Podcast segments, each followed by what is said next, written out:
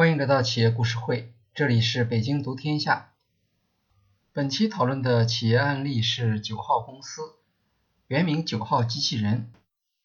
在本案例中，我们将重点讨论九号公司如何进行创新产品生命周期管理，从早期的创新者、小众市场，逐渐发展到早期大众市场和大众普及市场。特别是九号公司。产品规划以及产品增长曲线的发展与管理，如何开发早期大众市场？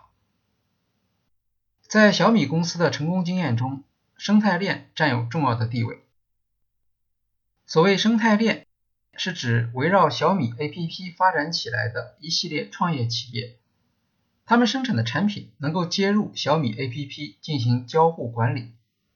往往冠以小米的品牌名称，小米则利用自身的供应链能力、线上流量和地面店，协助创业企业推广产品。第一款成功的小米生态链产品是紫米充电宝，二零一二年上市，到二零一八年已经销售一亿只。二零二一年，小米生态链企业数量超过两百家。其中已经出现了若干家成功上市的生态链公司。小米生态链有着强大的销售能力，创业企业接入小米系统后可以实现巨大的销量。但这个故事也有另外的一面，与小米的合作有可能导致创业公司本身失去独立开发市场和经营品牌的能力。小米要求极致性价比。生态链企业利润不得不长期保持在很低的水平。进入小米渠道，不光意味着用户将局限于小米的市场对象，还可能由于路径依赖导致企业研发和生产失去自主性，影响长期增长能力。在小米生态链中，小米的利益与生态企业的利益并不总是一致的。以扫地机器人为例，包括石头科技在内，小米已经拥有五家扫地机器人供应商。解决了生存问题之后，小米生态链企业自然会希望建立自有的品牌，在小米生态之外独立发展，但具体实施起来却困难重重。小米生态链已经成为这类企业身上的标签。人们总是用怀疑的眼光看待这些企业推出的独立品牌产品，市场的怀疑不无道理。如果是真正的性价比产品，自然会进入小米渠道；如果不属于性价比产品，仅凭创业企业自身的品牌力量，再加上小米生态链企业的来头，很难说服渠道、经销商和消费者。对于那些已经在小米生态链上取得成功的企业，如何摆脱小米对独立品牌的影响，成为头痛的问题。在小米生态链上，九号公司是一家比较特殊的成员。九号公司平衡车市场份额全球第一，小米专卖店中的九号平衡车、九号独轮车，以及用平衡车组装的卡丁车。都是这家公司的产品。和其他企业相比，九号在小米生态中的独立性显得比较强。从技术能力来看，九号旗下拥有平衡车鼻祖赛格威，掌握着平衡车的主要专利。从收入来看，二零一七年到二零一九年，九号公司与小米集团发生的关联销售金额分别为。十亿元、二十四亿元和二十四亿元，占九号当期营业收入比重分别为百分之七十四、百分之五十七和百分之五十二，逐年下降。二零二零年，这一比例进一步下降到百分之四十六。在这些客观数字背后，隐藏的是九号公司不同寻常的成长路径。特别是如何规划产品路线，将外部资源、企业能力与产品和市场选择匹配起来。这是本案例的中心议题。赛格威公司创立于1999年，是平衡车产品的发明者。赛格威这个制造词在欧美就是平衡车的代称。赛格威成立初期，曾经得到乔布斯等人的认可，获得很大的品牌影响力。但由于价格高、自重大等不利因素，成立十年销售还只有十万辆。二零一四年，中国短途出行市场启动，行业初期的高毛利和高增长，吸引了国内近千家公司参与平衡车的设计与生产，号称“千轮大战”。九号联合创始人王野回忆说：“开始的时候毛利非常高，能做到百分之五十以上，依托供应链优势。”中国企业将平衡车价格拉低到赛格威的几分之一，并出口到美国市场。同年，赛格威对包括九号在内的中国平衡车厂商提出专利诉讼。美国政府针对中国平衡车产品发起“三三七”调查。亚马逊网站将所有来自中国的平衡车产品下架。国内平衡车产业不得不撤出海外市场。九号公司成立于二零一二年，原名九号机器人。顾名思义，是一家以机器人为产品方向的创业企业。由于机器人市场尚未成熟，九号机器人产品难以销售。平衡车市场启动后，九号创业团队决定进入临近的产品市场。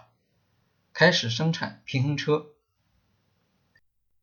最初，九号公司只是赛格威的众多模仿者之一。它的特点是改进速度很快。从2012年开始，九号公司的平衡车每一年的产品形态都有很明显的进步。更重要的是，与竞争对手不同，九号并不打算退出海外市场。他们对平衡车产品的前景有着自己的规划，正是这些规划将九号引到一条之前完全无法想象的成长路线。九号公司认为，赛格威产品定价过高是导致它无法打开市场的主要原因。家用级赛格威定价四千美元，企业级定价高达八千美元。为了降低价格，九号公司将平衡车的轮子和踏板全都缩小，牺牲稳定性而提高便捷和灵活度，以降低成本。二零一一年，九号生产出定价三万元、重量四十五公斤的平衡车。当时赛格威的价格是八万元，重量为五十五公斤。二零一一年。九号实现了五千万元的收入。二零一三年，九号推出第二代平衡车产品，重量二十三公斤，售价只要一万元，当年销量超过两万台。和第一代产品不同，第二代平衡车产品直接面向消费者，它的目标市场是明星、极客。等追求前卫时尚的小众群体，用途定位是玩具。真诚投资管理合伙人李建威曾在2014年负责红杉中国对九号公司的投资。生产平衡车的企业数量很多，为什么红杉会选择九号公司？李建威在接受创业邦采访时回忆说。我们和市场上主要玩家的管理团队都进行了沟通，其中产品路线图是我们关注的核心问题。公司在未来的三五年准备做什么样的产品？产品演进将是什么样的？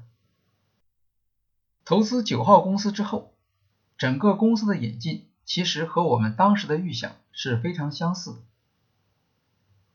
根据创新产品生命周期理论，一项新产品需要经过创新者使用，早期小众的阶段之后，才能进入早期大众阶段，直至走向大众普及。尽管九号平衡车销售看来还不错，但创业团队认识到，定价一万元的平衡车，它的用户只能是少数高收入人群，这部分人群数量不大，市场天花板很低，很快就会失去增长空间。九号创业团队决定继续探索降价的路径。争取将价格下探到大众市场能够接受的水平。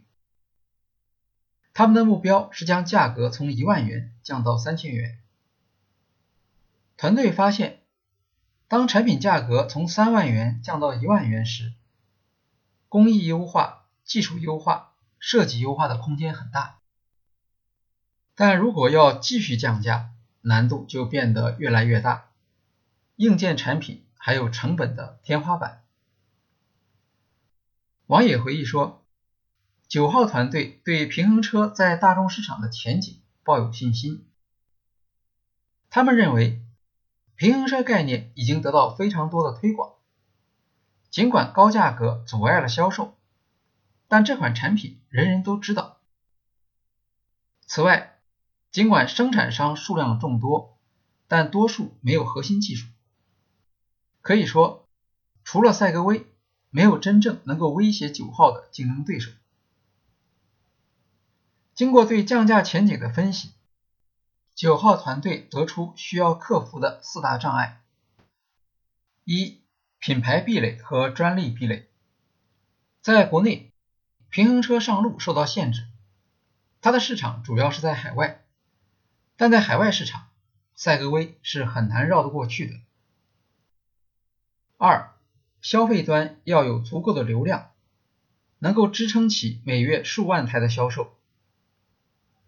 九号过去的销售对象是小众用户，缺乏大众市场销售能力。三、使用培训和安全性，在小众市场上销售，往往是销售人员面对面向用户提供培训。如果面向大众市场，就需要有新的培训方式。此外，对安全性的要求也会严格的多。第四，供应链能力至少要提高十倍。大众市场对企业供应链的能力要求很高，九号需要学习大型企业的经验，最好能够通过与大型企业结盟获得供应链影响力。他们所设计的解决方案，首先是同赛格威取得联系，争取合作。九号开始通过各种途径积极联系赛格威。他们准备的合作方案是以双方产品互补作为价值主张。赛格威主要做商用市场，在警用和安防领域中特别受欢迎，而九号主要做消费市场。双方可以在对方的渠道中投放各自的产品，共同获益。王野与赛格威总裁在美国消费电子产品展上见了面，但赛格威方面表示没有兴趣与九号合作。在接触过程中，九号团队发现赛格威的管理团队已经不是企业的股东，管理层和股东对企业的未来有不同的看法。赛格威总裁给王野发出的信息是：“我们不想要合作，但是你们可以考虑并购。”九号公司一年收入不过三亿元人民币，不具备收购赛格威的实力。创始人高路峰和王野找到红杉中国和雷军寻求融资，得到他们的支持。李建威回忆说：“评估项目的时候。”其实也有很出色的团队，九号公司并不是收入最高的。为了测试不同团队的能力，我们对接了一些海外资源。大部分团队往往是希望谈合作，而高路峰作为决策者，则提出了能否收购，并且给出了非常清晰的条款。从商业测试的角度来看，我们判定九号的团队是非常有进取心的，在商业上拥有非常清晰的策略。李建威所说的海外资源，就包括了赛格威。二零一四年，小米和红杉向九号投资八千万美元。二零一五年四月，九号宣布收购赛格威，收购金额没有披露，一般认为大约在六千万到七千万美元。收购赛格威意味着九号一下子从一家中国公司。变成一家全球公司，拥有了赛格威旗下四百多项发明专利，以及全球品牌和渠道，成为全球最大的和拥有市场主导力量的平衡车企业。收购赛格威是一项需要四方达成共识的努力，包括九号、赛格威、小米和红杉基金。这项成就的取得。主要不是技术突破和技术路线选择，而是来自对未来的规划，包括产品规划和产品路线图的推演。赛格威有着非常好的声誉，在一定意义上甚至可以作为硅谷科技创新的代表。在赛格威当时的股东看来，赛格威市场潜力不大，只是收入来源可靠，主要是现金流工具。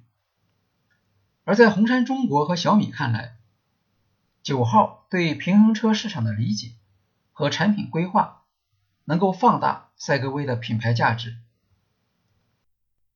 李建威认为，九号团队对于产品路线图的深入思考和想象力是成功收购赛格威非常关键的要素。创始人高路峰和王野对于产品形态的演进有着非常深入的思考。他们甚至比赛格威更清楚未来的产品路线，设计了能够普及到大众市场的产品规划。对于九号公司收购赛格威的另一项收获是引入小米的销售渠道和供应链。